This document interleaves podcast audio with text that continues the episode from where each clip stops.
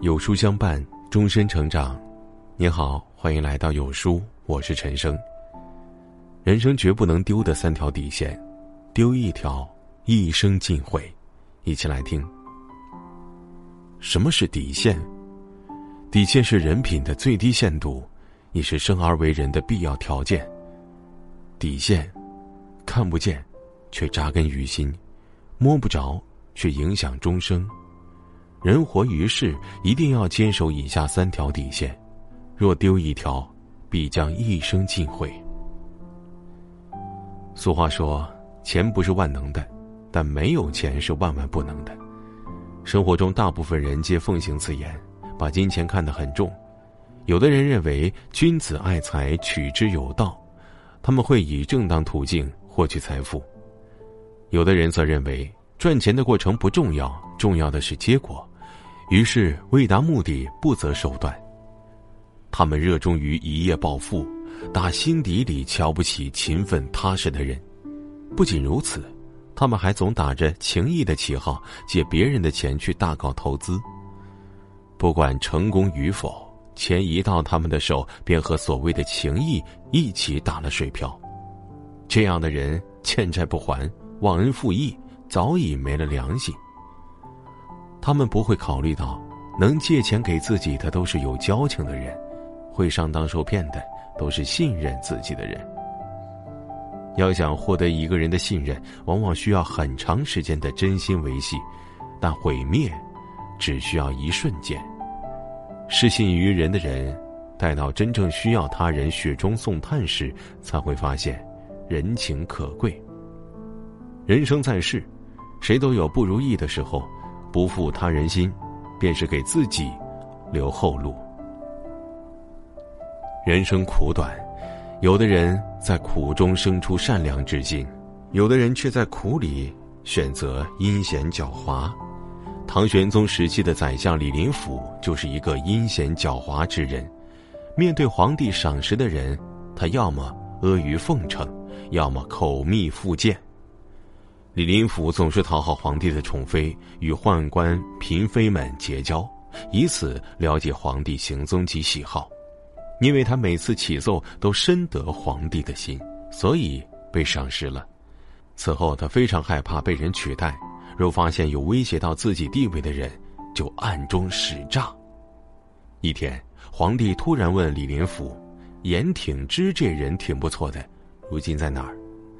他听了皇帝这话，考虑到严挺之很早前被贬出朝廷，怕他再次被重用取代自己，于是对严挺之的弟弟说：“皇帝非常看重你哥哥，不如让你哥上书，说得了重病，求回京医治，这样一来便可顺道面圣，回到朝廷中来。”弟弟写信告知哥哥，严挺之怎知其中有诈，只管按他的建议上书皇上。李林甫看到信后，对皇帝说：“严挺之年事已高，如今还得了重病，实在可惜呀。”皇上信以为真，便给了严挺之一个闲职，让他到洛阳养病去了。李林甫是唐玄宗时期在位时间最长的宰相，却以小人之心导致朝纲紊乱。人在做，天在看。李林甫病逝后，遭人诬告，被抄了家，后代也被流放了。做人最忌讳使各种手段以断别人后路来成全自己的人，终要为自私付出代价。生而为人，要有恻隐之心。就算生活再苦，我们也不可把自己的快乐建立在他人的痛苦之上。人生在世，诱惑无处不在，欲望推人向前，也能使人坠入万丈深渊。正如格言联璧里讲的：“鱼吞饵，鹅扑火，未得而先丧其身。星醉里交宝血，以得而随亡其身。辞时于风酿蜜，虽得而不享其利。利益当前，人需保持理智。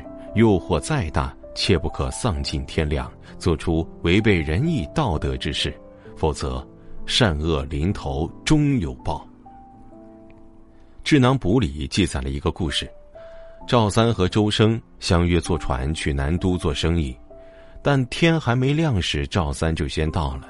于是他上船等待，合衣而眠。船夫十分贪财，见他已熟睡，便搜刮了他身上所有值钱的东西，把船划到没人的地方，将他淹死，再把船划回原位，当没事发生。天已亮，周生已到，却不见赵三踪影。就让船夫去赵三家催催。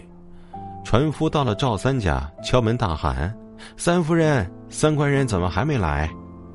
赵三的妻子闻声后疑惑万分，后来和周生一起找了好几天也不见人，于是报官。平氏看了呈文后说：“敲门大叫三夫人，船夫他怎知里面无三官人？”一席话断了案。经彻查后，船夫只好认罪。天网恢恢，疏而不漏。谋财害命的人，终将得不偿失。《道德经》有云：“天欲其亡，必先令其狂。”欲望当前，诱惑之下，只有凭真本事满足自我需求的人，才能光明正大走得更远。古人云：“君子有所为，有所不为。”生而为人，要有原则和底线。不可丢掉自己的底线，也不可触碰他人的底线。人一旦丢了底线，就成了徒有虚表的行尸走肉，虽生犹死，底线一文不值，却千金不换。人活于世，好的人品，一定是那张能让我们赢得最后的底牌。